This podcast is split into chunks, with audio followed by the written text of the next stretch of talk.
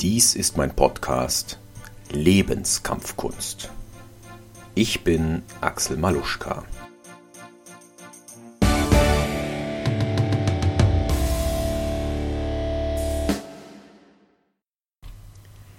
Kämpfe und auch verbale Kämpfe, also Konflikte, sind extreme Situationen.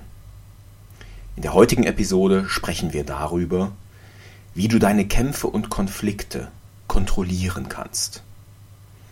Du wirst im ersten Teil erfahren, dass es das Wichtigste ist, dich selbst zu kontrollieren. Die Voraussetzung dafür ist, dass du gelassen bleibst. Im zweiten Teil behandeln wir zwei kleine Übungen, mit denen du genau diese Gelassenheit in Extremsituationen erreichen und lernen kannst.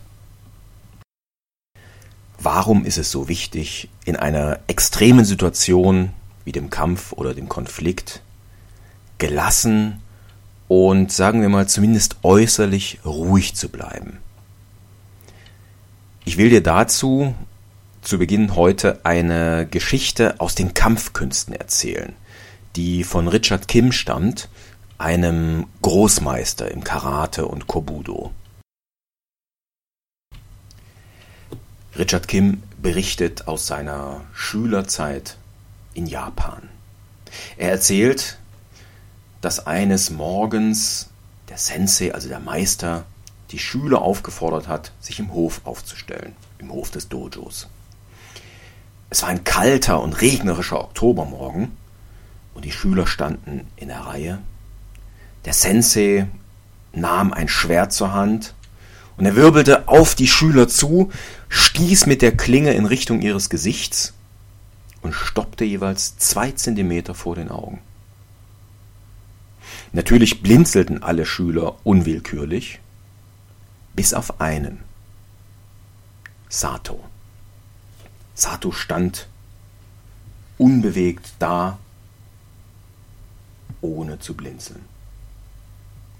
Daraufhin fragte dann ein Schüler den Sensei, Meister, warum zwinkern wir? Warum müssen wir blinzeln?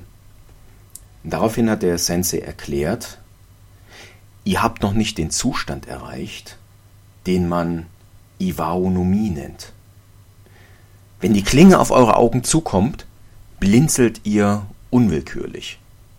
Ihr wollt sozusagen eure Augen verteidigen. Und der Sensei führt weiter aus, dass es das Ziel des Trainings ist, einen Zustand zu erreichen, in dem der Geist immer der gleiche bleibt, in dem er unbewegt wie ein Fels bleibt. Egal ob im Dojo, im Wettkampf oder auch im Ernstfall. Der Sensei sagt, wenn ihr es schafft, dass die Klinge auf eure Augen zurast und ihr dabei nicht blinzelt, dann seid ihr bereit für den letzten Test. Und alle Schüler wussten, derjenige, der diesen letzten Test besteht, der wird der Nachfolger des Meisters werden. Es regnete in Strömen und der Meister bat die Schüler, ein Brett in den Hof zu legen. Die Schüler legten es auf den Boden, das war ungefähr zehn Meter lang und zehn Zentimeter breit, und der Meister hieß Sato einmal darüber zu laufen. Ja, Sato tat das mit Leichtigkeit und alle Schüler, die fragten sich, hä, was war das jetzt für ein Test? Das kann es doch nicht gewesen sein. Daraufhin sagte der Meister, wir ziehen los. Und die Truppe marschierte raus aus dem Dojo, hinein in die Berge, kletterte auf den Berg hinauf. Und als sie an der Spitze angelangt waren, war dort eine Klippe, eine Schlucht. Die war über 1500 Meter tief und 8 Meter breit. Über der Schlucht lag ein Stamm und der Sensei forderte Sato auf, über den Baumstamm auf die andere Seite zu laufen. Es regnete weiterhin Strömen, alles war glitschig und nass und kalt. Tja, und Sato stand einfach nur da und zitterte. Er konnte sich überhaupt nicht bewegen. Und die Schüler fragten sich, wie irgendjemand über diesen Baumstamm laufen könnte. Daraufhin sagte der Meister, dieser Baumstamm ist fünf Zentimeter breiter und zwei Meter kürzer als das Brett auf dem Boden im Dojo. Was hindert dich also daran, über diesen Stamm zu laufen? Und der Meister lief los, lief über den Stamm auf die andere Seite und kam unbeschwert wieder zurück. Keiner der Schüler konnte sich auch nur regen. Die trotteten langsam nach Hause und auch Sato hatte aufgehört zu lachen und zu scherzen. Jetzt hatten die Schüler verstanden, was es damit gemeint hat, dass der Geist unbewegt wie ein Fels ist. Es ist ein Zustand, in dem der Geist sich, egal unter welchen Umständen, nie von äußeren Faktoren beeinflussen lässt.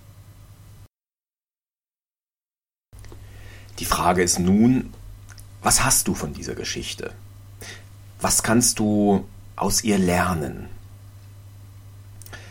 Nun, ganz sicher ist es nicht erstrebenswert, zum, sagen wir mal, Hochseilakrobaten zu werden. Also so wie der Meister in der Geschichte, dann über einen glitschigen Baumstamm zu laufen und sich freiwillig der tödlichen Gefahr auszusetzen. Das ist sicherlich ein extremes didaktisches Mittel gewesen.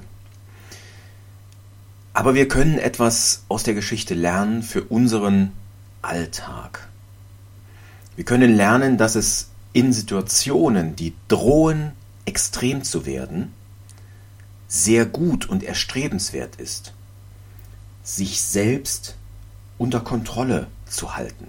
Das heißt, seine Emotionen unter Kontrolle zu halten.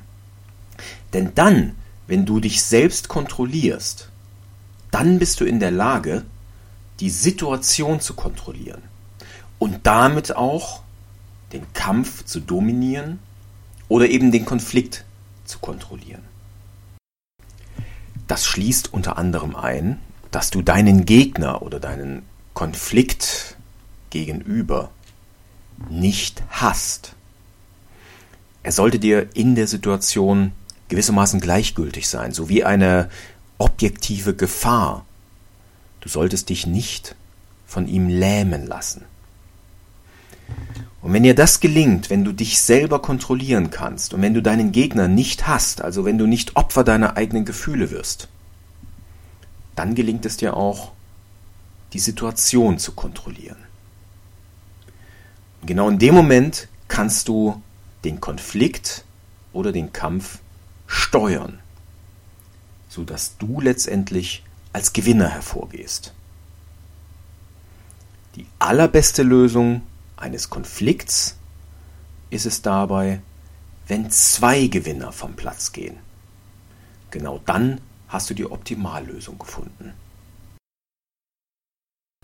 Wie erreichst du nun diese Selbstkontrolle? Wie erreichst du einen unbewegten Geist? Nun, zum einen ist das sicherlich ein etwas längerer Prozess, das wirst du nicht von heute auf morgen erreichen. Aber es gibt Übungen, die du in deinen Alltag einbinden kannst und zwei davon stelle ich dir jetzt im Folgenden vor. Zunächst einmal, Selbstkontrolle beginnt mit Selbstdisziplin.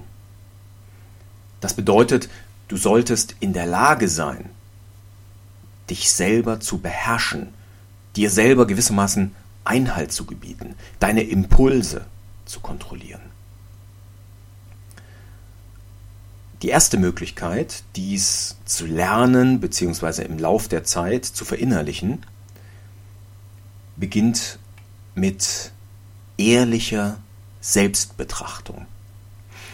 Das heißt also, wenn du mal wieder in die Situation kommst, dass du die Fassung verlierst, dass du Opfer deiner Emotionen, deiner Impulse wirst, dann betrachte im Nachhinein ganz ehrlich, was dich dazu gebracht hat, wie du in die Situation gekommen bist. Wo genau bist du verletzt worden? Wo genau bist du, ich sag mal, gepusht worden? Dabei ist wichtig, dass du ganz, ganz ehrlich dir selbst gegenüber bist, sonst bringt die ganze Übung nichts. Und wenn du diese Auslöser identifiziert hast, dann bist du beim nächsten Mal in der Lage, wenn du in einer ähnlichen Situation bist, diesem Auslöser entgegenzuwirken. Du kannst also, sobald du diesen Auslöser spürst, sobald du ihn sich nähern spürst, kannst du einen eigenen Trigger entgegensetzen. Du kannst beispielsweise innerlich sagen, halt! Und dann atmest du tief durch und zählst innerlich bis drei. So gelingt es dir vielleicht, dich zu beruhigen und gar nicht erst aufbrausend zu werden. Und so gelingt es dir vielleicht, die Kontrolle zu behalten und nicht Opfer deiner Emotionen zu werden. Je häufiger du über deine, ich sag mal, schwierigen Situationen, in denen du die Fassung verloren hast, je häufiger du darüber nachdenkst, du darüber sinnierst im Nachhinein, desto mehr wirst du in dir verankern, dass du das nächste Mal auf dich achtest und das nächste Mal diesen eigenen Trigger entgegensetzt. Das war die erste Mentalübung. Kommen wir zur zweiten kleinen Übung für den Alltag. Die zweite Übung heißt, zwinge dich zur Langsamkeit dort, wo du normalerweise in Hektik verfällst. Das heißt also, bei so kleinen Alltagssituationen, wo du normalerweise in Eile gerätst, wo du normalerweise in Hektik kommst, versuch dort dich zu beherrschen und bewusst langsam zu agieren. Also bitte mach das nicht, wenn deine Wohnung brennt oder dein Haus, aber in Situationen, wo es einfach ungefährlich ist, ein bisschen langsamer zu sein. Du kennst ja den Spruch, Eile mit Weile. Genau das wendest du hier in dem Moment an. Du wirst merken, wenn du entgegen deinem eigentlichen Impuls schnell zu handeln, wenn du entgegen diesem Impuls handelst, dann wirst du Erfahrungen sammeln. Und diese Erfahrungen werden wahrscheinlich überwiegend gut sein. Und wenn du diese neuen Erfahrungen gesammelt hast, dann wirst du dir im Lauf der Zeit das neue Verhaltensmuster antrainieren. Und das neue Verhaltensmuster lautet ganz allgemein, du kontrollierst deine Impulse. Und genau mit diesem antrainierten Verhalten bist du dann später auch in der Lage, in extremeren Situationen deine Impulse zu kontrollieren.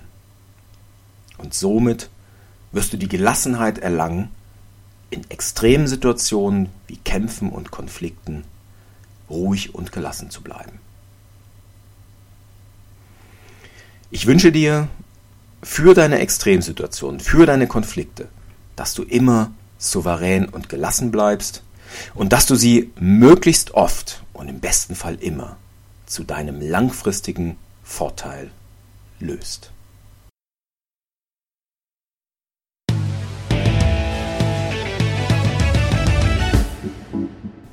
Mehr gibt es auf www.maluschka.com.